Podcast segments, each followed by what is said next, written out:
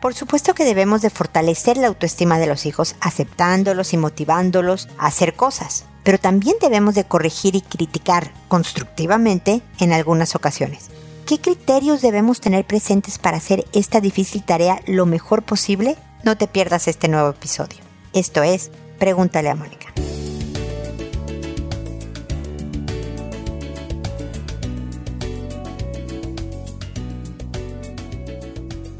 Bienvenidos amigos una vez más a Pregúntale a Mónica. Soy Mónica Bulnes de Lara, como siempre, feliz de encontrarme con ustedes en este espacio donde recordamos la difícil tarea que es criar hijos. Porque las líneas entre un buen castigo y un mal castigo es delgada. La línea entre llevarme bien con el hijo pero no ser su amiga es muy delgada. Y el tema de hoy, ¿no? Criticar o corregir, pero al mismo tiempo motivar y aceptar a los hijos, esta parte pues es complicadísima, ¿no? Porque porque definitivamente tú necesitas tener un hijo con una fuerte autoestima para que pueda salir adelante. Y eso se origina en la casa. La autoestima de cualquier persona se empieza a hacer desde la primera infancia, desde los primeros días de vida con cariños, cuidados, atención, el que se sepan vistos los hijos es bien importante,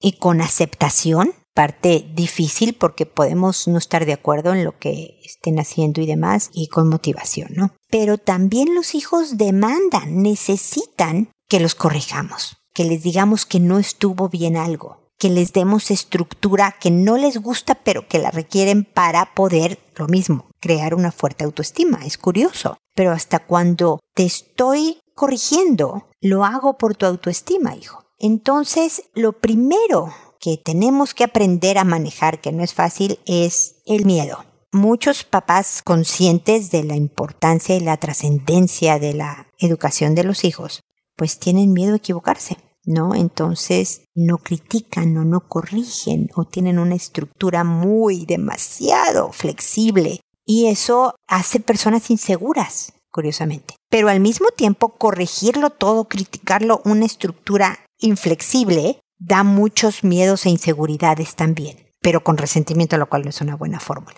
Entonces, es aquí donde la línea se pone complicada. Entonces, ¿qué tanto es tantito, no? ¿Qué tanto debo de corregir? ¿Qué tanto debo de aceptar? Siempre les he dicho que cuando vayan a hablar con cualquier persona, pero ahora estamos hablando de los hijos, es primero decir lo bueno. Empieza por lo positivo. Esto sí me gustó. Qué bueno que hiciste esto. Y demás. Pero sí te quería comentar y le sigues. Vigila mucho el lenguaje que usas al corregir a los hijos, porque el lenguaje va a ayudar a que ellos puedan usar esta crítica para mejorar.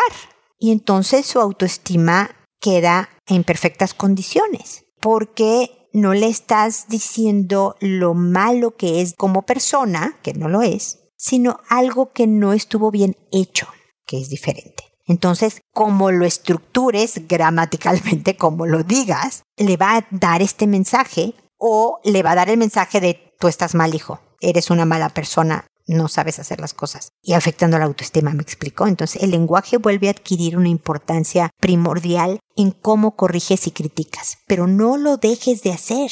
No dejes de darles hora de llegada, no dejes de darles responsabilidades de tiende tu cama, saca la basura, ayúdale a tu hermanito. Todo eso, esa parte que ellos aborrecen y lo critican ellos mismos y se quejan, es parte de esta motivación y de este fortalecer su carácter para ser persona. Pero sí, definitivamente el lenguaje que usas en la crítica, la forma en la que estableces castigos, consecuencias porque se portó mal, porque algo no cumplió, porque una regla se, se rompió, es bien importante. Por eso hablo siempre de la cariñosa firmeza, de decirle, ya sé que te estoy cayendo pésimo. Como me hubiera encantado que fueras a esta fiesta, pero no vas a ir porque en eso quedamos. Yo te dije que si pasaba esto, tú no ibas a esta fiesta. Entonces no vas. Pero con esta empatía, con este pero mamá, ya aprendí, no lo vuelvo a hacer, ya lo sé y te agradezco que hayas aprendido la lección y que no lo vuelvas a hacer, pero el castigo persiste. Y cuando lo dices con calma y con amor, que es bien complicado porque tú también estás alterada y tú también subes la voz a veces y todo eso, es difícil, pero entre más cariñosa firmeza puedas establecer, de verdad, esta autoestima va a quedar sin daño.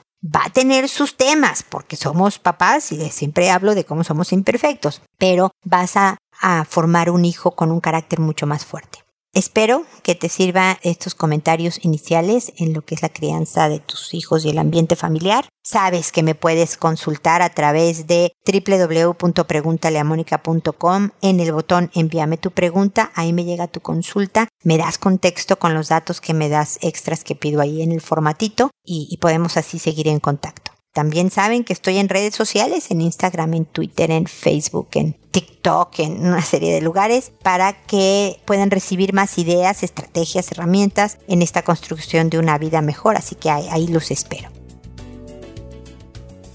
Ahora me dispongo a responder sus consultas, que como saben lo hago por orden de llegada, que a todo mundo le cambio el nombre para conservar su anonimato, que una vez que he grabado el programa y se publique en la página, le escribo a la persona que me consultó dándole el número del episodio, el título del episodio, el nombre que le inventé y el enlace del episodio para que haga clic y directamente pueda escuchar mis comentarios oyendo el episodio en el que lo hice lo hago por audio, por podcast, porque me escucha más gente de la que me escribe y creo que puede ayudar el escuchar estas ideas y comentarios que hago en el programa en, su propia vida poderlos aplicar, ¿no? Pero además eh, lo hago por audio porque me interesa que a la persona que le estoy respondiendo escuche mi tono de voz y demás y pueda yo transmitir mejor este lenguaje. Siempre respondo, me puedo llegar a tardar unas semanas, pero siempre van a recibir mis comentarios que yo espero complementen lo que ustedes ya hayan hecho en la situación que me consultan. Siempre les agradezco su paciencia y su comprensión con la estructura del programa. Y bueno, ahora empiezo con Lena, que me dice, hola Mónica, a menudo escucho tus podcasts y me encantan. Hace rato que he tenido las ganas de escribirte y no me animaba, pero ahora sí que necesito de tus consejos. Tengo problemas con mi hija mayor que tiene 23 años. Cuando iba en tercero medio, una mamá amiga, que amiga lo puso entre comillas, me cuenta que mi hija tenía algo con otra compañera de curso y que la habían visto en el colegio. Honestamente mi reacción no fue la correcta, fue muy mala y me arrepiento todos los días. Bueno, pasó el tiempo y eso quedó en nada. Cuando llego a la universidad, con... llega, me imagino, a la universidad, conoció a otra chica. En ese momento con mi marido también tuvimos algunos problemas con ella, porque era una chica que no nos gustaba, con malos hábitos. Mi hija cambiaba mucho. Nosotros hablamos con ella de las cosas que nos molestaban y decía que iba a cambiar y luego nada. Era como si de verdad no le importara si nos molestaba o no, como que le daba lo mismo. Con mi marido tratamos de muchas formas de llevar bien esta nueva relación. La llevamos de paseo, de vacaciones, en fin, todo lo que se podía hacer. Pero al final nada funcionaba y seguíamos teniendo una mala relación. Yo fui al psicólogo y en un par de consultas me dijo algo que me hizo sentido. Dijo que nosotros también deberíamos salir del closet. Y lo hice. Empecé a hablar del tema con mis amigos, mi hermana, a tratar de darles más aceptación a su relación, pero con mi hija no era fácil. Un día llorando muy triste me llama y me cuenta que había terminado con la chica. Mi hija estuvo muy mal por algunas semanas, imagínate. Uno como madre le duele el alma. Pero pasó el tiempo. Esto sucedió hace como siete meses. Todo este tiempo estuvimos muy cercanas las dos. Conversábamos, salíamos, compartíamos cosas, como que volvió a ser mi hija de siempre pero ahora creo que de nuevo anda con otra chica, o volvió con aquella niña. ¿Cómo lo sé? Porque cambia por completo su personalidad. Se pone hermética, no quiere decir con quién anda y a qué hora llegará, cosa que me parece mal, porque siempre le digo que si pasa algo debo saber por dónde buscarte. Ella cambia por completo, se encierra en su habitación, dice que va a hacer algo y no lo hace, dice que llegará a una hora y no lo hace. Y la verdad no sé cómo abordarla sin entrar en problemas y peleas. Ella me culpa, que no confío en ella, que siempre le ando llamando. En realidad le molesta todo lo que le digo. Pero a veces siento que perdí la confianza en ella. En esa oportunidad el psicólogo también me dijo otra cosa, que ya no me quedaba crédito con mi hija, que la habíamos perdido y fue muy triste. Lo hice todo tan mal que ya no tengo una buena relación con mi hija, solo cuando ella quiere y lo encuentro injusto. Somos de esos papás que damos todo por nuestros hijos, pero al parecer eso no es tomado en cuenta y solo se considera cuando nos equivocamos y nos enjuician. No quiero perderla. ¿Será que mi rol como madre es callar y observar y dejar que sola aprenda? Gracias por lo que dices de mi podcast, Lena. Gracias por escribirme con esta pues terrible y dolorosa situación porque sí, duele saber que no te estás llevando bien con tu hija. Pero yo que soy patológicamente optimista, déjame empiezo con lo que a mí me parecen buenas noticias. En cuanto terminó con la novia y se sintió mal, corrió a tus brazos, Lena sigue siendo el lugar seguro, el lugar tranquilo, el lugar de consuelo, el lugar de compañía para tu hija. No la has perdido, no la has perdido y siempre se puede rehacer una relación. A lo mejor no como era antes, porque esta mujer de 23 años ya no es la chiquilla que era antes pero puede llegar a ser algo bueno también, distinto de lo que nos hemos imaginado en la cabeza, pero algo bueno y cercano y cariñoso. Tu hija le faltan unos años de maduración como para que siente cabeza y empiece, yo creo que ya los aprecia. Yo sé que no se los dice y no lo demuestra y se encierra y los evade y no quiere reglas. Es tan complicado porque me acuerdo cómo era. Sí, vivir con hijos adultos en la casa. Eso es complicadísimo, Lena porque quieren ser totalmente independientes, pero dependen económicamente de nosotros. Comen de nuestra comida, viven en nuestro techo, pero no me molestes. Yo soy una persona adulta y yo decido qué hago, ¿no? Entonces es complicado porque lo viví. Mis hijos, cada uno de ellos se fueron conforme cumplieron 26 años, por puro azar, ¿eh? no creo que nadie los corría a los 26. Y mientras estuvieron en la casa teníamos estas situaciones de, de lo que yo ponía, pues es, es mi casa, hijo, yo sé que eres un adulto, yo sé que tú puedes tomar, pero esta es mi casa y por lo tanto yo no quiero que nadie llegue después de esta hora porque me despierto, porque estoy, como es mi hijo, sigo inquieta, etcétera, etcétera, ¿no? Entonces es complicado, entiendo esta complicación, pero, pero todavía la tienes, Lena.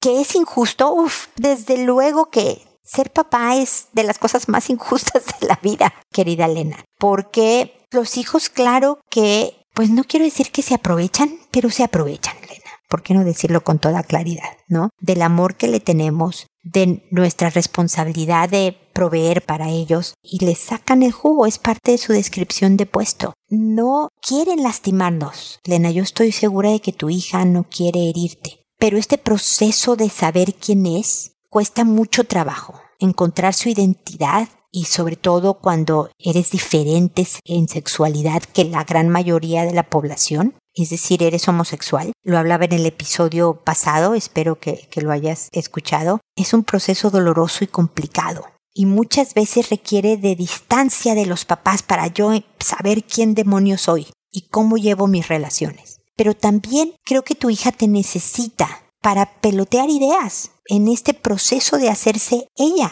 para consejo y demás. Yo no sé si todas las conversaciones que tienes con ella es porque pues no, no, hiciste lo que dijiste que ibas a hacer, no llegaste a la hora que eres, que no sabemos de ti, eh, bla, bla, bla, bla, bla, bla. El que le invites un día a comer, a almorzar, ¿no? O que le invites un helado.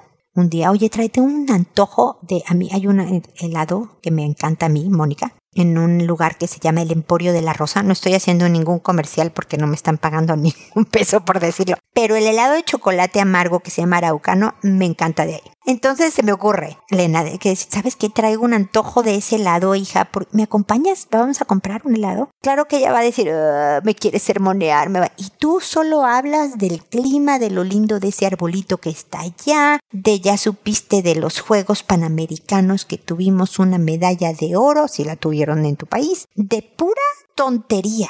No le preguntas de ella ella lo puede interpretar como, claro, mi mamá no le importa porque mira, fuimos y nada más hablo de otras cosas, pero estás preparando la tierra. Estás preparando, estás haciendo un ambiente de que ella sepa, ah, puedo pasar tiempo con mi mamá sin que sea un sermón o una corrección o algo. Ve construyendo estos espacios de que se sientan a ver la tele, a ver una película juntas y solo comentan la película. No pasa nada. Oye, me compré esta blusa, ¿te gusta? No sé si me queda bien, eh, bla, bla, bla. Temas totalmente inocuos y luego le digas, oye, este ramo, esta materia de la universidad que, ay, a mí me chocaba cuando yo lo estudié o cómo te va a ti, eh? yo soy malísima. Otros temas, para que algún día de repente le digas, oye, ¿volviste con tu novia? O, oye, ¿tienes alguien te gusta últimamente? ¿Cómo anda tu vida amorosa? Pero ya, ya armaste un terreno en que ya no se tiene que poner a la defensiva, me explico, Lena. Toma tiempo, es de gran esfuerzo, pero se puede, de a poquitos. No has perdido a tu hija. Sí, es injusto lo que ella hace que solo te viene a buscar para cuando te necesita. Bienvenida a la vida de una madre. Y sí, hay que dejar que se raspen, que se caigan para que aprendan. la vida se enriquece mucho más, horrible, pero en el sufrimiento. Y, y hay veces que solo estás tú para, para recibirlas cuando están pasándola mal sin resolverles. ¿Me explico? Así que, Len, espero que te sirvan mis comentarios, espero que sigamos en contacto para poderte acompañar y ayudar en todo este proceso de la relación de tu hija, así que, que de verdad espero que sigamos en contacto. Luego sigue Marlene que me dice, hola adorada Moni. Gracias Marlene. Esta semana han pasado muchas cosas, ya verás. Hoy me pregunto, ¿qué se hace? Hoy en una reunión platiqué con una mamá X sobre otra mamá Z, que no pudo quedarse en el lugar porque no se permitían perros, y ella siempre lleva el suyo.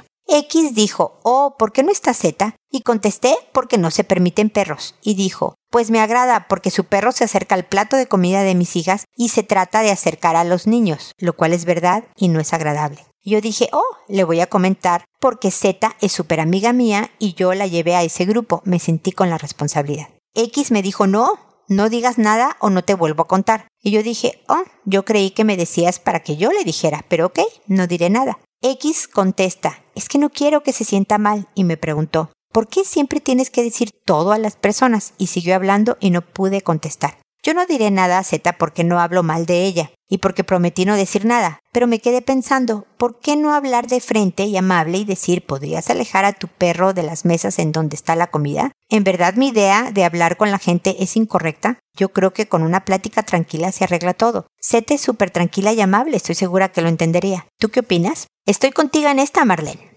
Pero espérame, me dijiste que le dijeron a Z que no podía quedarse porque no permitían perros. O sea, el asunto ya estaba saldado. Ya se enteró Z de que no puede llevar a su perro. Así que en ese plan estaba resuelto y, que a lo mejor tú ahondaras y, oye, Z, que no puedes llevar a tu perro, era como mucho, pero no sé. Pero estoy contigo en cuanto podemos, yo creo que se puede decir de todo, siempre con amabilidad y consideración con el otro, ¿no? Sobre todo si va a construir, si es para algo bueno. Obviamente que si no quieren perros para que no se acerquen a la comida de los niños, esto es algo bueno de decirle a una persona de que, oye, es por el bien de los niños esto, es algo constructivo. Si no va a construir, si no va a sumar en la vida de esta persona, en la relación, en lo que sea, si no se dice. ¿Ok?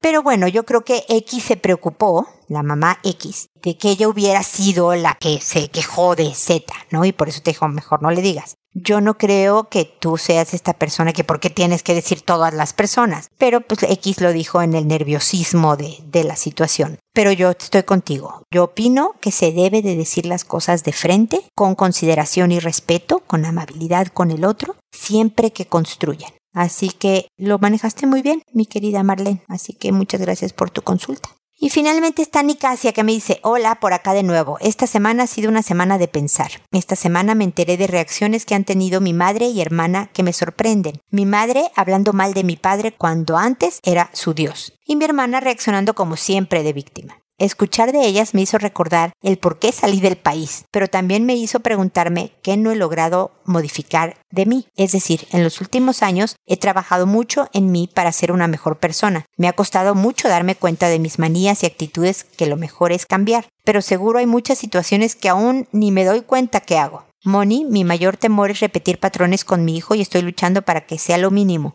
Pero hay tanto por cambiar. Pues sí, Nicasia, en eso estamos, en, en mejorar. Y eso pues no se acaba. Yo tengo muchos más años que tú.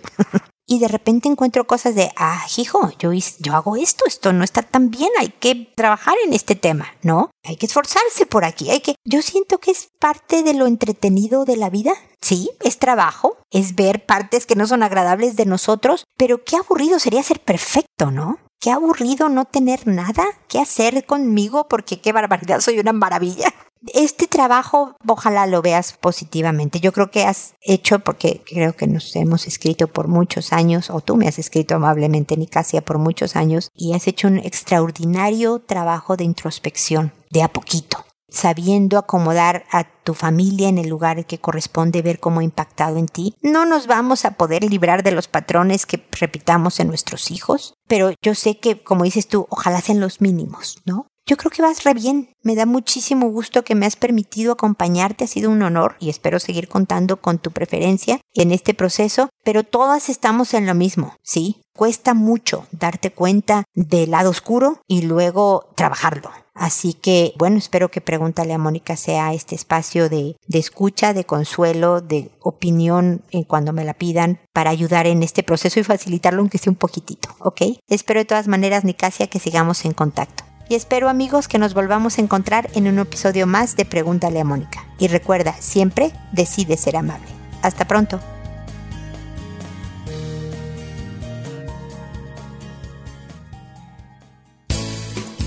¿Problemas en tus relaciones? No te preocupes, manda tu caso, juntos encontraremos la solución. www.preguntaleamónica.com Recuerda que tu familia es lo más importante.